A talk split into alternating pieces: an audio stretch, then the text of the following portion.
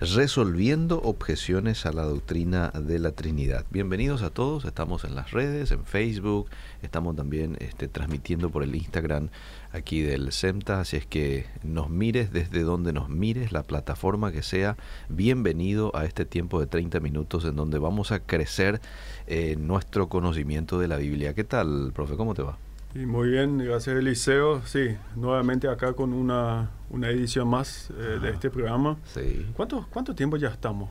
¿Dos años? Y hemos arrancado 2020, 2020, sí, estamos por cumplir creo dos Estamos por cumplir sí. dos años con este espacio. Sí, sí, sí. Y la gente gusta, ¿eh? nos comentan siempre de que valoran mucho el esfuerzo que se hace desde acá, ¿verdad? Que ustedes vengan desde allá, San Lorenzo, todos los martes a compartir con nosotros, ¿verdad? Así que yo te lo hago un poco saber también eso. Muchísimas gracias. Sí, siempre parece una pequeña eternidad del viaje de, de- de San Lorenzo hacia acá. Sí. Antes que comencemos, tengo Sí. una invitación. Sí.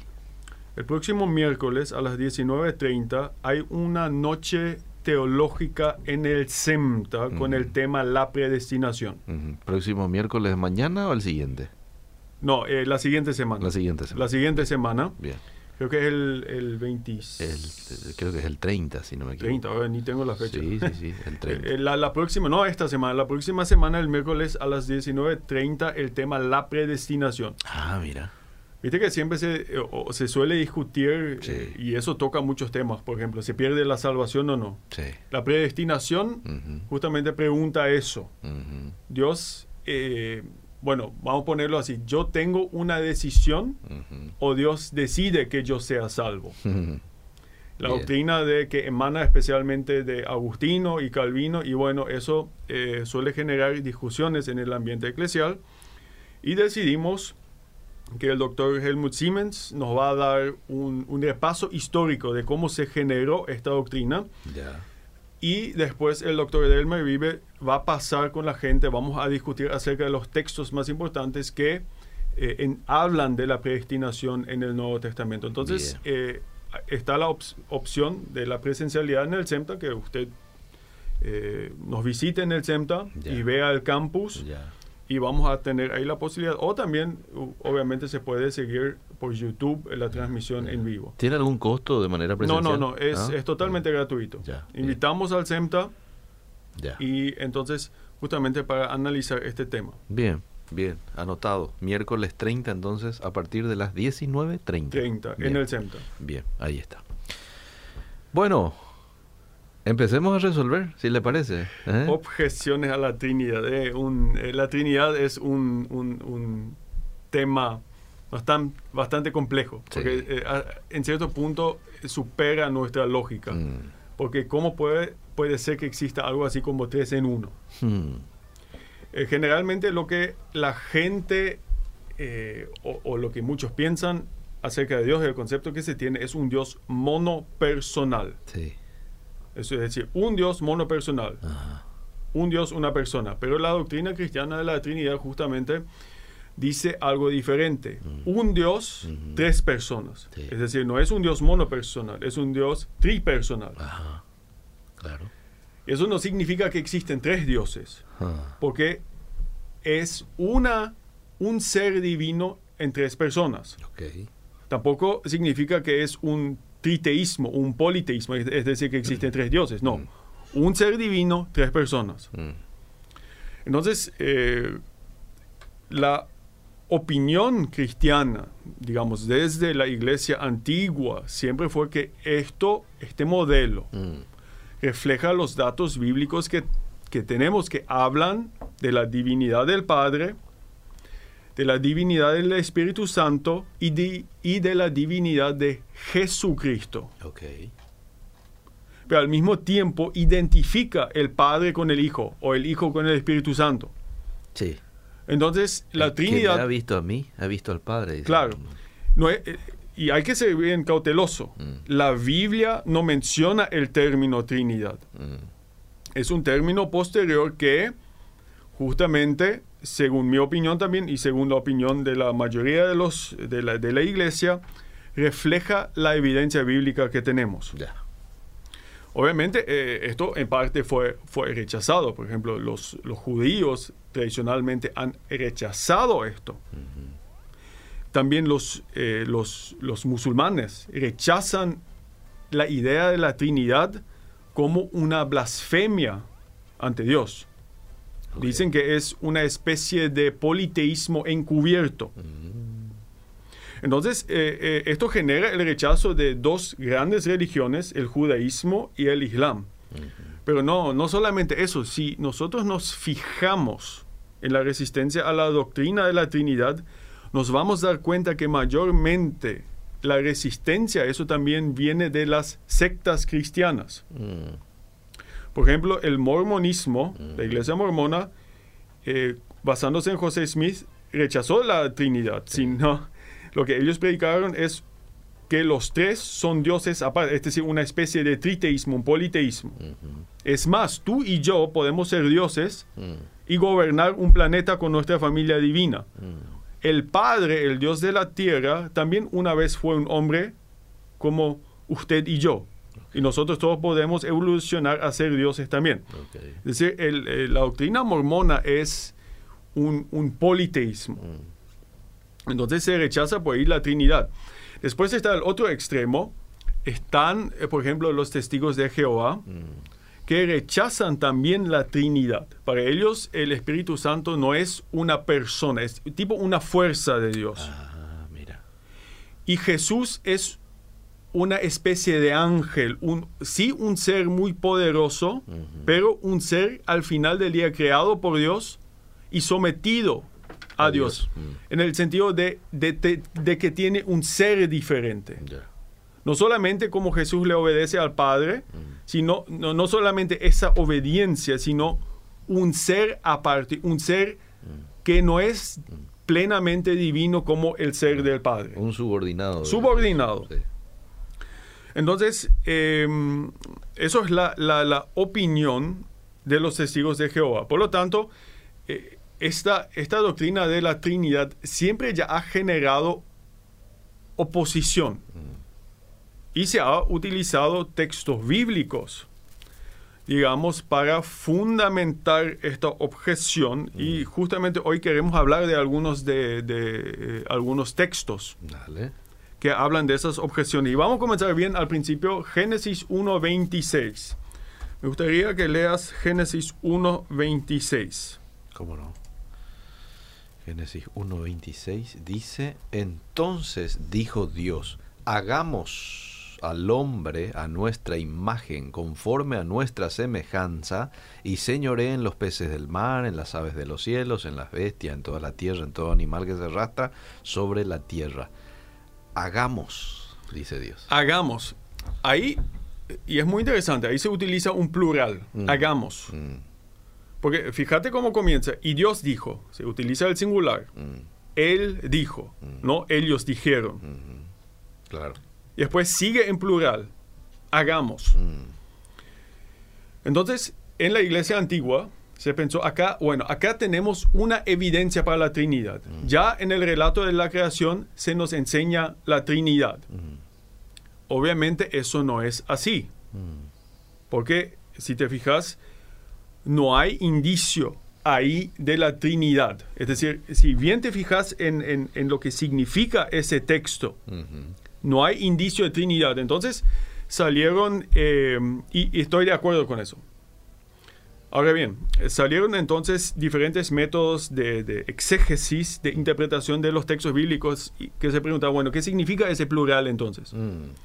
Entonces se habló tipo que el plural no significa Trinidad, sino tipo una que, quería expresar de manera más significativa la intención de crear por Dios. Tipo así cuando nosotros decimos, vamos muchachos, que también es un plural que básicamente se utiliza, que es una forma hebrea, supuestamente una forma hebrea de decir, bueno, es realmente acá Dios intensamente quiere crear.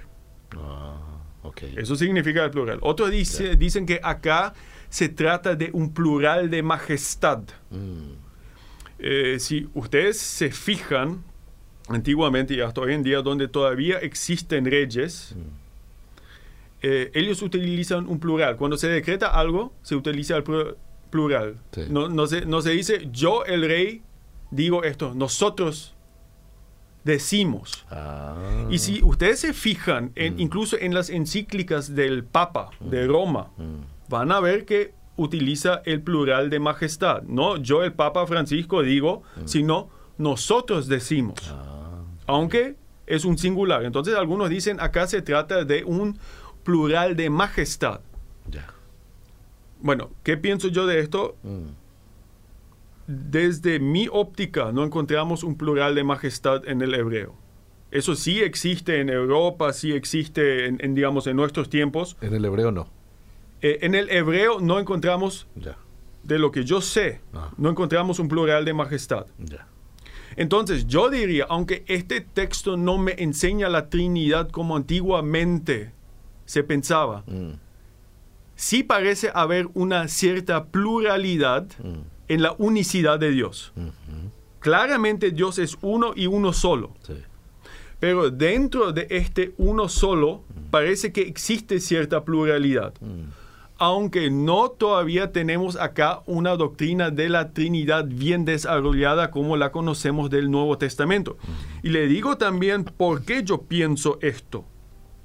Como ya, ya dijimos, Génesis 1.26, y dijo Dios, singular, hagamos. Después dije, dice la imagen y semejanza. Nuevamente tenemos un singular. El hombre será creado a la imagen y semejanza de Dios. Imagen y semejanza son términos en singular, pero después el hombre no es uno, sino varón y mujer. Entonces, la imagen de- y semejanza de Dios tiene alguna pluralidad. Porque fueron creados hombre y mujer, dos, no uno. Entonces, yo diría acerca de este pasaje para no complicarlo, no, obviamente no tenemos acá una doctrina de la Trinidad bien desarrollada como se la conoce después de la historia de la iglesia, pero sí creo que hay cierto indicio de pluralidad en la unicidad Mm. De Dios, cierto indicio. Sí. No me puedo, yo no puedo explicar el, el uso del plural acá Mm. con ciertas formas hebreas de hablar. Mm. Yo no, yo no, yo no lo puedo explicar. Yeah. Entonces, sí parece, Mm. parece que ya hay una semilla, por lo menos semilla, Ujú. que después, que anticipa lo que después conocemos como doctrina de la Trinidad. Yo estoy de acuerdo con usted. ¿eh?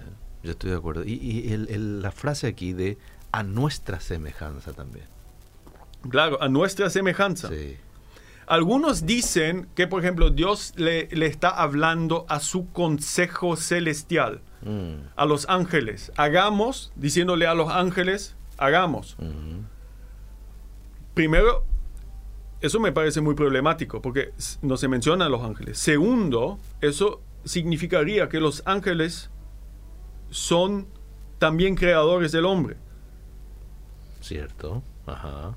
Y no me parece razonable porque lo que caracteriza al texto de Génesis 1 y Génesis 2 que es Dios el único que crea, Sí. no junto con sus ángeles. Entonces, si la gente me dice, bueno, quizás le habla a sus ángeles, me parece bastante problemático por un lado, teológicamente, segundo, tampoco lo veo en el texto. Sí. Entonces, eh, me reafirmo que parece que aquí ya hay una semilla, Mm. por lo menos una semilla, de lo que después es la doctrina eh, de la Trinidad. Muy bien. Esto eh, podríamos hablar de más textos del Antiguo Testamento. em, yo ahora me, me limito a mencionar este. Y ya quiero que nos fijemos en el, en el Nuevo Testamento. Bien. Porque el Nuevo Testamento suele utilizar ciertos términos Mm. cuando habla eh, de Jesús. Por ejemplo, habla del Hijo unigénito. O habla de que Dios engendró, el Padre engendró al Hijo. Mm. Entonces, estos son, son, son términos, hasta se puede malentender de, de- de forma sexual, que Dios engendró. Mm. Pa- Pareciera ser que exista una familia divina Mm. y Jesús es fruto de esta relación.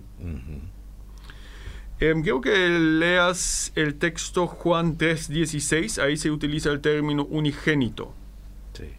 Porque de tal manera amó Dios al mundo que ha dado a su eh, Juan 3:16, que ha dado a su hijo unigénito para que todo aquel que en él cree no se pierda, más tenga vida eterna. Hijo unigénito. Y después también primera de Juan 5.1. Ahí se utiliza el término engendrado. A ver, voy rapidito. Primera de Juan, capítulo 5, verso 1. Todo aquel que cree que Jesús es el Cristo es nacido de Dios y todo aquel que ama al que engendró, ama también al que ha sido engendrado por él. Ok, engendrar, si lo, si lo interpretamos de, de manera como cuando yo engendro un hijo, significa que había relaciones sexuales. Y efectivamente, eh, los musulmanes lo han interpretado en parte así, que estos textos no rechazan la Trinidad porque parece la Biblia parece enseñar que Jesús es el hijo del Padre, no igual al Padre, porque fue engendrado y hasta sexualmente.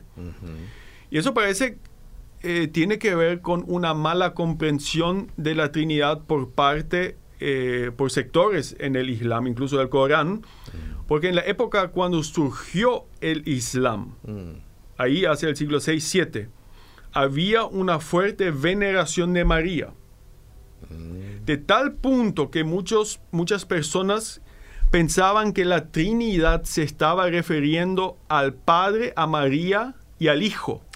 Ah, y entonces eh, surgió esta idea en el Islam de que el, Jesús fue el fruto de la relación entre el Padre y María.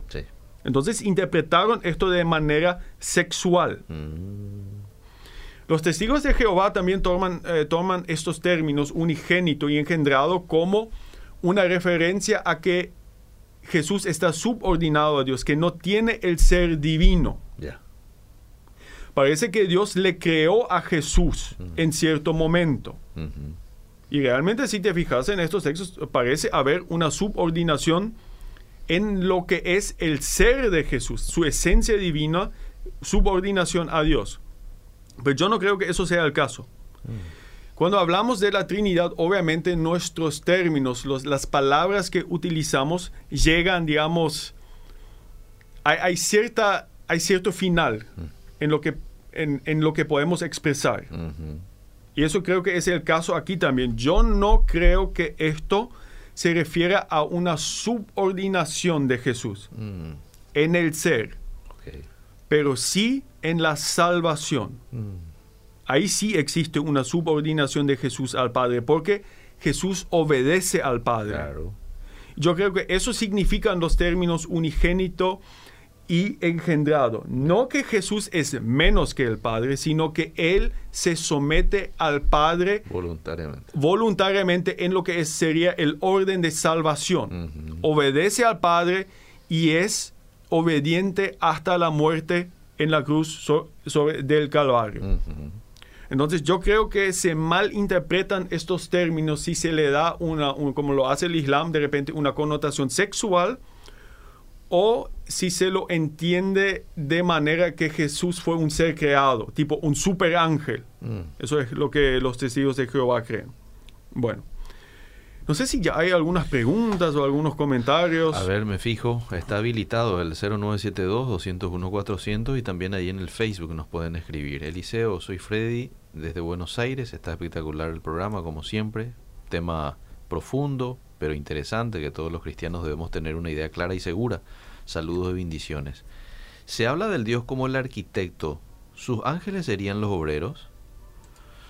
Y otro oyente dice, eh, tres personas distintas y un solo Dios verdadero. Sí, así mismo es. Eso es lo que dice la doctrina de la Trinidad. Siguiente objeción. Sí. Juan 1.1. A ver. Y el verbo era Dios. Ah. el famoso. Sí. Con eso es un, por lo menos desde la perspectiva cristiana, ah. es uno de los fundamentos principales de la deidad, de la divinidad de Jesús. Y el verbo, es decir, Jesucristo, era Dios. Ajá. En el principio era el verbo. El verbo era con Dios y el verbo era Dios. Claro. Bueno, si ahora nos fijamos, eh, los musulmanes interpretan esto de manera distinta. No que el verbo era Dios, sino que el verbo era de Dios. Ah. Es decir, entonces el verbo no es idéntico a Dios. Pero desde el punto de vista gramático del griego les puedo confirmar que esa traducción no va. Ya. El verbo, el verbo es Dios. Mm. ¿Qué hacen los testigos de Jehová? Dicen, el verbo es un Dios. Es decir, un ser divino, pero no el ser divino principal. Y si solamente tuviera, tuviésemos este versículo, Mm. sería posible traducirlo así. Porque en el griego, antes que se utiliza el término Dios, no hay un artículo. Por el Dios o, o- o- sino, y cuando falta el artículo en griego, puedes traducir un Dios, no Ah, el Dios o Dios nomás. Pero si nos fijamos en el contexto de todo el Evangelio Mm. y del contexto inmediato de Juan 1, Mm. es claro que Juan no habla de un ser divino, sino habla de que Jesús, el verbo, es Dios. Sí. Y lo que Juan 1 quiere expresar es que todo lo que es Dios y es de Dios es de Cristo. Es decir, hay una identificación entre Dios y Cristo.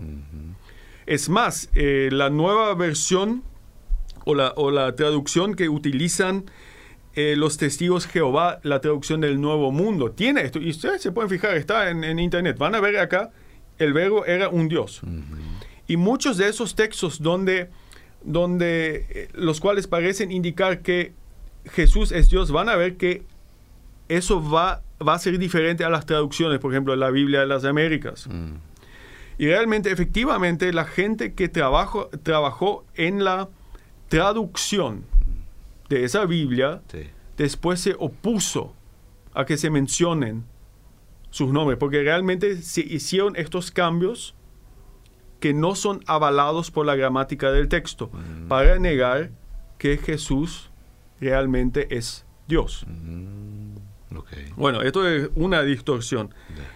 Hay otra que algunos dicen Juan 20, 28. La respuesta de Tomás, Juan 20, 28.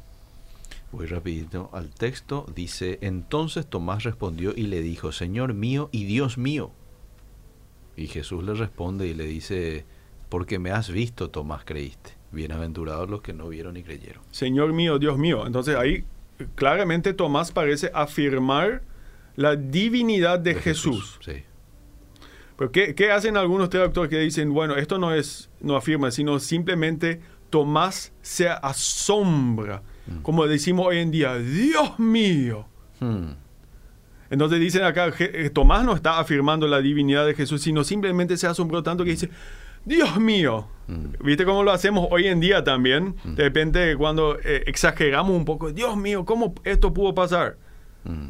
Pero ahí complica nomás esa postura, esa I ahí, ¿verdad? Señor mío y Dios mío.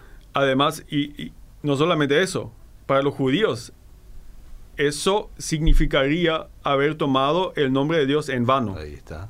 Sería una blasfemia. Ajá. Y tampoco Jesús le corrige. Ah, Nuevamente, es una, una traducción bastante, eh, bueno, fuera de lugar. Tengo algunos textos más. eh, voy a limitarme. un- bueno, el joven rico, el, el- el Marcos 10, 17. 17 dice, eh, al salir él para seguir su camino, vino uno corriendo e hincado la rodilla delante de él le preguntó, Maestro bueno, ¿qué haré para heredar la vida eterna? Jesús le dijo, ¿por qué me llamas bueno? Ninguno hay bueno sino solo uno, Dios. Entonces parece, este joven le dice, maestro bueno. Sí. Y Jesús le responde básicamente diciendo, yo no soy bueno, únicamente Dios el Padre es bueno. Ajá. Parece entonces Jesús decir que únicamente Dios es bueno. Sí. Yo no soy bueno, por lo tanto yo no soy Dios. Sí. Eso es la interpretación que se le da a este texto. Yo le daría una interpretación diferente. Mm, Maestro bueno. mm, Entonces Jesús le dice, ¿acaso sabes lo que estás diciendo? Si estás diciendo que yo soy bueno, estás diciendo que yo soy igual al Padre. mm. No sé si, Sí, si, si- si sí, entiendo. sí. Realmente es, si me llamas bueno, únicamente al Padre se le dice bueno. Entonces, si afirmas que yo soy bueno, estás diciendo que yo soy igual al Padre, porque soy bueno. Claro. Entonces creo que esa es la, la interpretación aquí. Y un último texto que voy a mencionar, Juan 14, 38. Eh, Eso lo digo, ahí Jesús dice que el Padre es mayor que Él. El Padre es mayor que yo. Nuevamente algunos dicen, bueno, aparentemente Jesús dice acá que Él es, él es subordinado al Padre. Nuevamente, yo no creo que eso significa una subordinación en el ser, sino en, en la salvación. Dios, eh, Jesús es obediente al Padre con respecto a la salvación. Porque el mismo Evangelio de Juan te dicen, por ejemplo, en Juan 10, Sí. el Padre y yo somos uno. Entonces, claramente creo que Jesús no niega aquí que Él es Dios, sino simplemente dice, con, como ya lo mencionamos, con respecto a la salvación, yo le obedezco al Padre. No es que yo soy menos en mi ser divino que el Padre. En fin, estos son algunos textos, podríamos mencionar muchos más. Eh, ¿Por qué yo creo que esto es importante? Ahora vamos, digamos, a lo que me, me- me toca más a la persona. Bien. Si Jesús hubiera sido un ser creado o un hombre común y corriente, ¿cómo él podría haber salvado a la humanidad? Mm. Entonces, imagina que, que la gente se puede imaginar. Yo soy, yo, Rainer Siemens, soy un, un hombre común y corriente. Mm. Es decir, si veo a un niño en la, sentado en la calle y se acerca un bus a toda velocidad, Mm. yo puedo lanzarme y salvar al chico y que el bus me atropelle a mí. Mm. Entonces, en este caso, salvé la vida de este chico. Sí. Pero eso no tiene ni mi muerte redentora en este caso, o no sé si redentora, o mi muerte por lo menos, de- en sustitución de este chico, no tiene ninguna implicación para el destino eterno de este niño, y ni mucho menos mi muerte tendría alguna consecuencia para la humanidad, Mm. porque yo soy un mero hombre. Recién cuando Dios se puso, Dios mismo se fue a la cruz, Mm. ahí existe redención para toda la humanidad. Mm. Sin esto, sin la divinidad de Jesús, no hay salvación para la humanidad. Entonces, esto no es solamente un, un- un- un debate meramente filosófico, teológico. Y eso es lo que se entendió en la iglesia antigua. El padre Atanasio, por ejemplo. Mm. Él sabía si Jesús deja de ser Dios, en el pleno sentido de la palabra, no hay salvación. Mm. Entonces es un ser creado o un mero hombre. Y un, un ser creado y un hombre no puede salvar a otros seres creados. Solamente Dios puede hacer eso. Sí. Buenísimo, buenísimo. Te leo algunos mensajes. Sí, adelante. Eh, dice aquí un oyente, bendiciones. Yo siempre digo eh, de que son tres en uno. Dios perdona y es poderoso, dice. A ver, otro mensaje. Eh, me parece interesante la explicación sobre la Trinidad, pero más me parece una investigación científica. Yo aprendí a creer lo que está escrito en la palabra de Dios. Solo los hombres tratamos de hurgar tratando de encontrar otras cosas. Solo el Espíritu Santo nos puede dar la interpretación correcta y la revelación. Bueno, pero a veces uno tiene que investigar de esta manera como Y, lo hacen mira, los profesionales. y- y con, con todo respeto a este oyente, hay una, una contradicción en lo que él está diciendo. Mm, ¿Cómo sabe él que el Espíritu Santo ilumina? Investigando la Biblia. mm, Entonces, él niega la investigación con la investigación. es decir, no, ah, no, nosotros no nos salvamos de hacer teología y hacer buena teología. mm, Todos nosotros hacemos teo- teología de alguna u otra forma. La única cuestión es si nuestra teología es buena o pésima. ¿Cierto? Sí. Si Jesús está a la misma altura de Dios, profe, ¿por qué Jesús dijo esto? Y me envía aquí el texto de... A ver, esto está en Juan 14, porque el Padre es mayor que yo.